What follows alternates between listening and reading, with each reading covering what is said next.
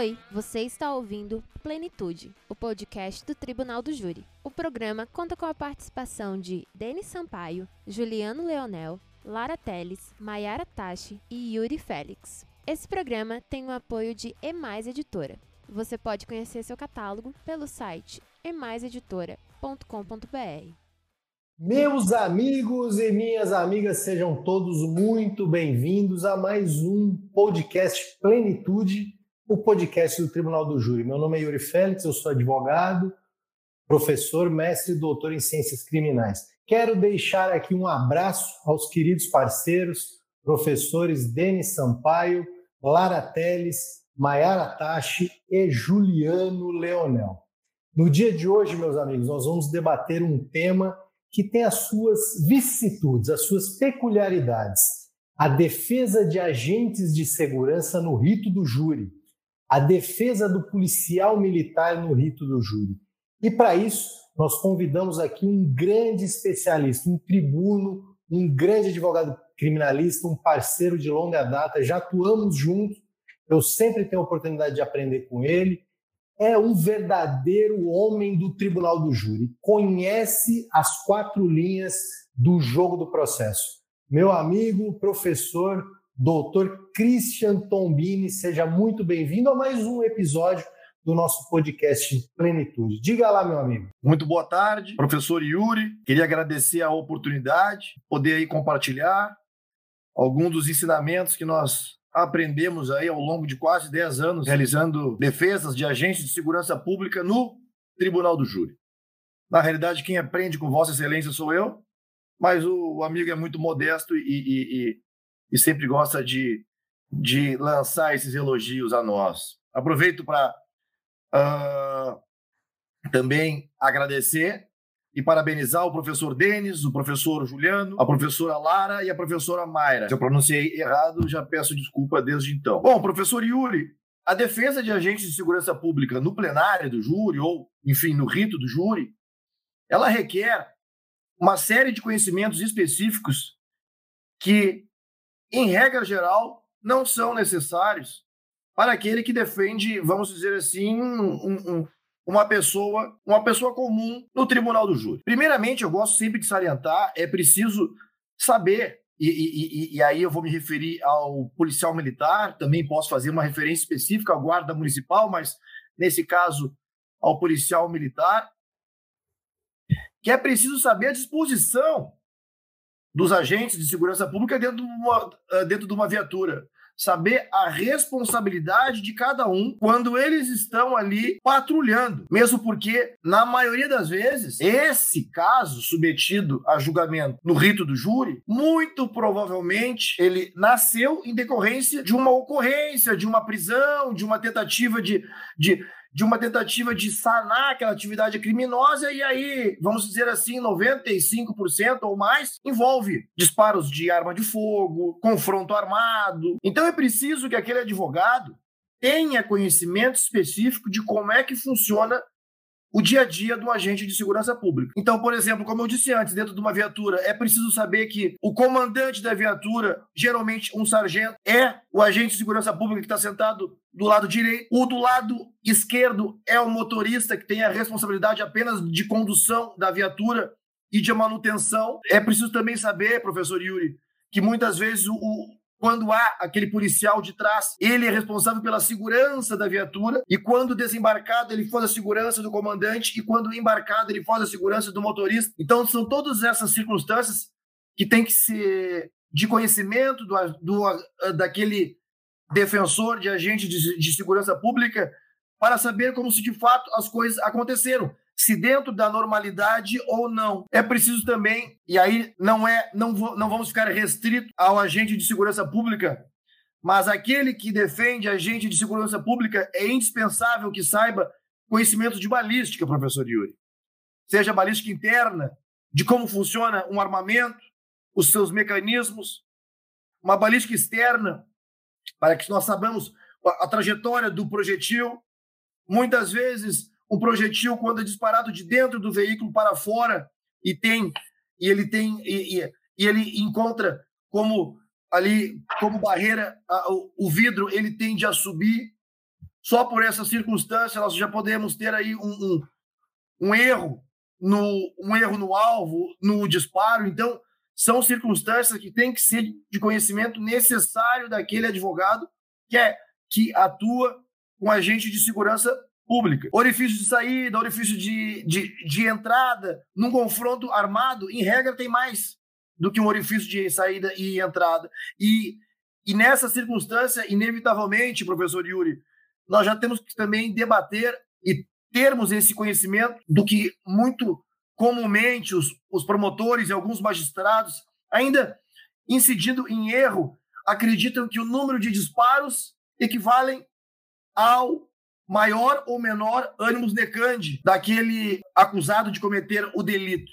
Então, são circunstâncias que aquele defensor tem que ter um conhecimento prévio para que possa não só debater, mas amanhã depois formular quesitos ao perito, de forma que, uma vez sejam realizados bons questionamentos, seja possível que, que aquele defensor tenha boas respostas, porque muitas vezes também não se sabe como questionar aquilo que se objetiva. Por exemplo, o próprio policial militar é importante saber que muitas vezes nos treinamentos eles utilizam aquela técnica do double tap, que são os disparos duplos, o que significa dizer que ele está convencionado a atuar com disparos duplos. Então, se, por exemplo, nós temos um, um, um confronto armado onde a vítima foi alvejada com seis disparos, é possível dizer que, na realidade, o policial militar disparou três vezes, só que ele está condicionado a cada disparo, ele dá dois. Então, ah, de acordo com essa, com essa forma de pensar, a gente, a, a gente afasta totalmente a,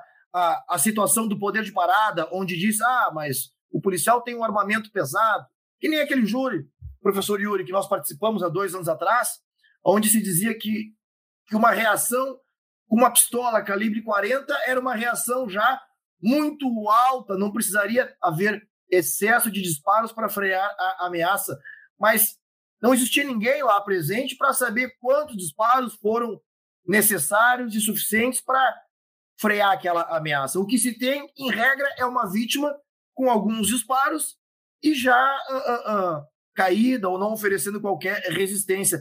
Então, são conhecimentos que são indispensáveis ao advogado que se predispõe a defender agentes de segurança pública. E também, professor Yuri, o momento da formação dessa prova, que aí não vamos ficar restritos apenas a gente de segurança pública. É melhor que se forme essa prova, que se faça esses questionamentos perante os jurados, porque muitas vezes não faz sentido nenhum no primeiro momento do júri ouvir um, um, um perito ou fazer uma série de indagações que seriam melhor recebidas perante o juiz natural da causa.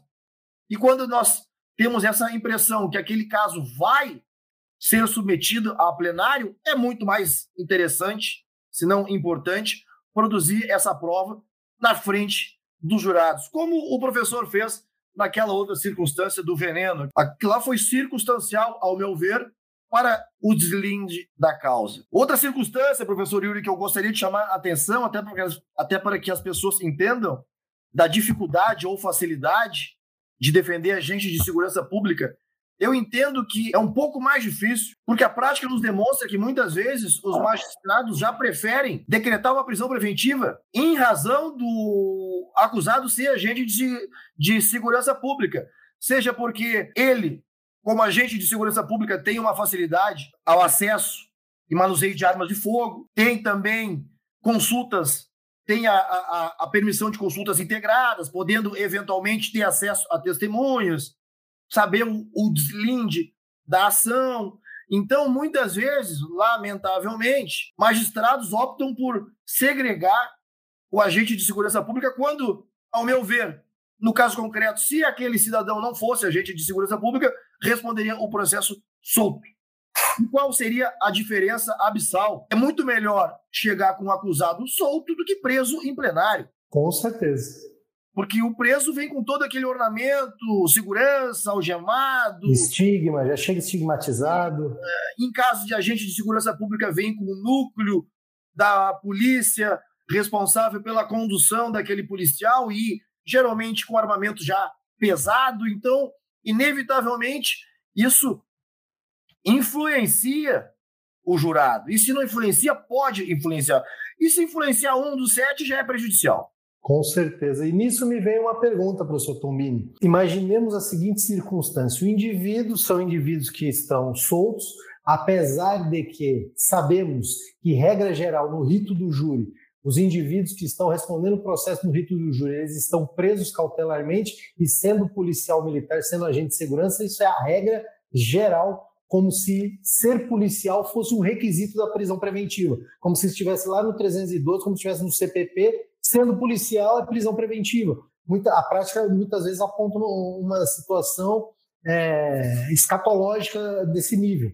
Mas me veio um, um questionamento. Você avalia ser mais interessante que o indivíduo, policial militar no caso, no momento em que ele é submetido a plenário, ele esteja com fardamento ou ele esteja com roupas civis? O que, você aponta nesse sentido? O que, você comentaria nessa circunstância? Bom, professor, eu me recordo justamente daquela situação onde nós tivemos aí a oportunidade de atuar conjuntamente, onde os policiais estavam fardados. E se o delito da qual eles são acusados foi cometido em serviço, eu acredito que eles deveriam ter a oportunidade, se assim desejarem, é claro, de serem julgados fardados. Porque se não houver vínculo com a função, ok, mas em havendo vínculo com a função, eu acho que eles deveriam ser julgados fardados porque a sociedade, os jurados que vão, que vão ter contato com a prova, vão estar julgando eles por um ato que eles cometeram em serviço. E é importante que eles vejam os policiais fardados no julgamento, pois aí é possível que não haja essa separação entre o indivíduo e o policial. Então eu acredito que é importante, é muito raro, porque, porque de, to, de todos os plenários que eu tive a oportunidade de funcionar, apenas um que foi aquele que nós atuamos conjuntamente, os policiais estavam fardados. E coincidentemente ou não, o resultado acho que foi favorável diante das circunstâncias que poderiam ter sido atingidas, né? Com certeza. E os jurados tivessem atendido o Ministério Público na integralidade. Naquele caso, professor, é Sim. importante que se diga todos esses fundamentos que eu trouxe anteriormente sobre balística, sobre o double tap, foram utilizados e foram de suma importância. Mesmo porque, se o professor se recorda, aquela circunstância toda começou com, dub, com um tiro double tap equivocado uhum. no pneu. Uhum. O primeiro pegou na lataria, a 5 centímetros do pneu, e o segundo subiu e pegou na vítima. E dali aconteceu aquela sucessão de circunstâncias que vieram a culminar aí no, no, no júri que nós tivemos a oportunidade de trabalhar conjuntamente. Claro, claro. Não, maravilha. Uma lembrança riquíssima. Foi um júri de grande complexidade. Foi bem, bem interessante esse júri. Eu recomendo que os colegas, inclusive, que se interessarem, sigam o professor Tombini nas redes sociais. Salvo o melhor juízo, o Instagram dele é C Tombini, né? C Tombini. Siga o professor Tombini. E eu penso que uma das grandes discussões, é, doutor Tombini, quando o, o tema é agente de segurança pública, policial militar, é a discussão que você falou, e talvez acho que a gente pode fechar com essa discussão, caso o professor não tenha mais outro tema, até porque o nosso tempo aqui é bem exíguo, né? E, mas a grande discussão, penso eu, é a discussão do poder de parada. O poder de parada, muitas vezes, o júri ele fica girando ao redor da discussão do poder de parada, mesmo que não tenha esse nome. Porque a acusação vem e fala, mas eles deram 12 tiros, como é que eles estão alegando isso? Aí tem o poder de parada. Só que tem uns detalhes, olhando para a medicina legal, olhando para a criminalística, que você tem conhecimento, amplo conhecimento do tema, é, que o poder de parada não é efetuar um disparo e ficar olhando para a cara do indivíduo deitado ao chão. A coisa não é assim que funciona na prática. Eu queria que você fizesse algumas rápidas considerações e a gente já fecha com esse tema. Certo, certo, professor. Bom, a doutrina especializada já afastou essa circunstância, essa, esse conceito de poder de parada. Eu me recordo que 20 anos atrás, muito se falava o calibre 357, Magno, calibre 44 Magno, 4, 454 Cazu, um tiro, enfim, derruba um elefante. Mas hoje em dia a casuística nos demonstra que existem pessoas que morreram com singelo tiro de calibre 22 e outras que tomaram 10 tiros de 9 milímetros e continuaram viva e tiroteando. O grande problema que se tem é que, por exemplo, esse exemplo que o professor Yuri trouxe antes aí, o, o, o cidadão tomou 12 disparos, e aí se encontra uma vítima com 12 perfurações. O grande problema é que, se não houver testemunha ou alguma câmera de vídeo, pode ficar evidenciado que aquela vítima tomou os 12 disparos e, e, e, e assim foi. Mas muitas vezes, até o décimo disparo, aquela vítima ainda estava exercendo uma agressão. Uhum. Problema é que não se sabe disso. O que se tem é um corpo com 12 disparos. Então, por essa razão, e também pelo fato de não ficar uh, uh, esperando que a vítima cesse totalmente a, a, agressão, é preferível que se exceda nos disparos. Porque também tem a doutrina especializada fala muito sobre os 10 segundos do homem morto. Se tu tomar um disparo de arma de fogo no teu coração, em regra, tu tem 10 segundos para fazer o que tu quiser, antes de cessar totalmente a tua, a tua atividade agressiva. O que significa dizer que, eventualmente, a pessoa pode descarregar uma arma de fogo e ainda promover uma recarga e, e com um projetil no coração. Então, por essa razão, é que não dá para se dizer que existe o poder de parada, e mais ainda, o caso tem que ser uh, uh, uh, analisado caso a caso. Porque muitas vezes, um singelo, como eu disse, calibre 22, é suficiente para frear uma ameaça e as outras vezes, nove disparos de 9 milímetros não é suficiente. Maravilha. Meu amigo, professor doutor Christian Tombini, quero agradecer aqui a sua riquíssima participação e um tema, claro, não é o seu caso, é, você é, desenvolve, atua em júris de policiais militares e também de civis, mas de anos para cá nós temos observado uma advocacia que ela vem se especializando cada vez mais na defesa de agentes de segurança e por isso que nós do Plenitude nós julgamos de suma relevância a discussão desse tema. E para falar desse tema, obviamente, o convidado seria você nós que conhecemos inúmeras pessoas podemos afirmar que você é um dos grandes profissionais, um dos grandes conhecedores da defesa de agentes de segurança pública do Brasil. Isso sem a menor dúvida, além da nossa amizade, a sua competência ela é sabida de todos nós aqui do Plenitude. Então, meu amigo, muitíssimo obrigado, muitíssimo obrigado por ter aceito o convite, pela participação. Para os queridos amigos que irão nos ouvir, seja qual dia ou qual hora, boa tarde, bom dia, boa noite. Um forte abraço a todos e todas e até breve no próximo episódio do podcast Plenitude, o podcast do Tribunal do Júri. Grande abraço. Grande abraço, até mais.